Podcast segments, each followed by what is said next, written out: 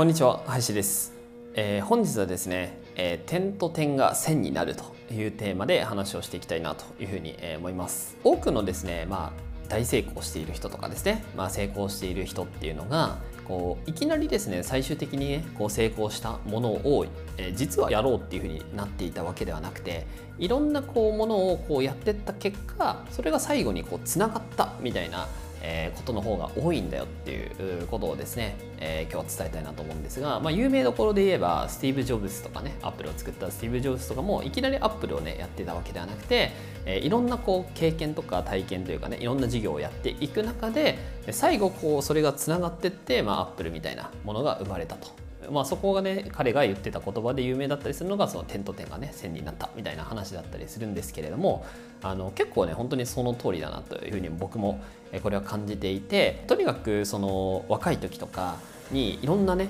こう事業とかをそれが意味があるのか意味がないのかとかあんまり関係なく、まあ、とにかくこうやってたこと。例えばまあ住宅営業とかもまあめちゃくちゃね家が売りたかったとかではないわけなんですけれども、まあ、やっていた。でもそれによって営業というかねまあセールス力みたいなものがまあ身についてやっぱり今にね生きてるなというふうにも思いますし、えー、例えば他にもまあ昔ね、えー、インターナショナルスクールみたいなのをやろうっていう話になった時に、えー、それをこう手伝いとしてですね手伝いっていうかまあ一緒に事業をやっていたというような経験してたんですけどもでもやっぱりそういう経験を、えしていたからこそ今僕自分でね英語塾やるみたいな時にやっぱりこうそこでの経験が生きてるなというふうにも思いますしえー、他にも例えばその、まあ、人材育成研修みたいなね研修会社のその新規の事業の立ち上げみたいなのを、えー、手伝わせてもらってたんですけどもそこでやってた研修を今自社とかえ自分の事業で関わってくれる人に対して自分で研修をやるみたいなことをやってるんですけれども、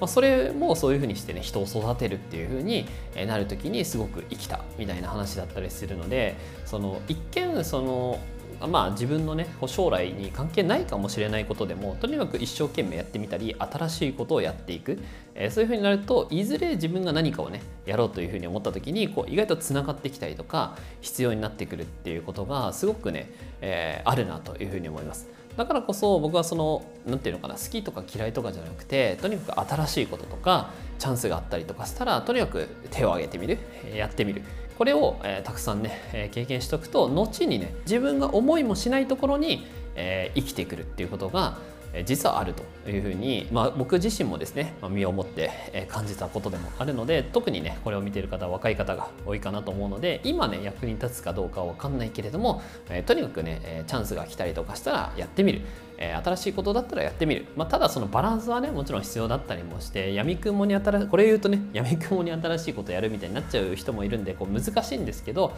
まあどうだなそうだなその特にね自分が尊敬する人とかこういうふうになっていきたいなというふうに思ってる人からの新しいチャンスみたいなのがあったらえとにかくこう手を挙げて取りに行くみたいなことはやっていったらいいんじゃないかなというふうに思います。はい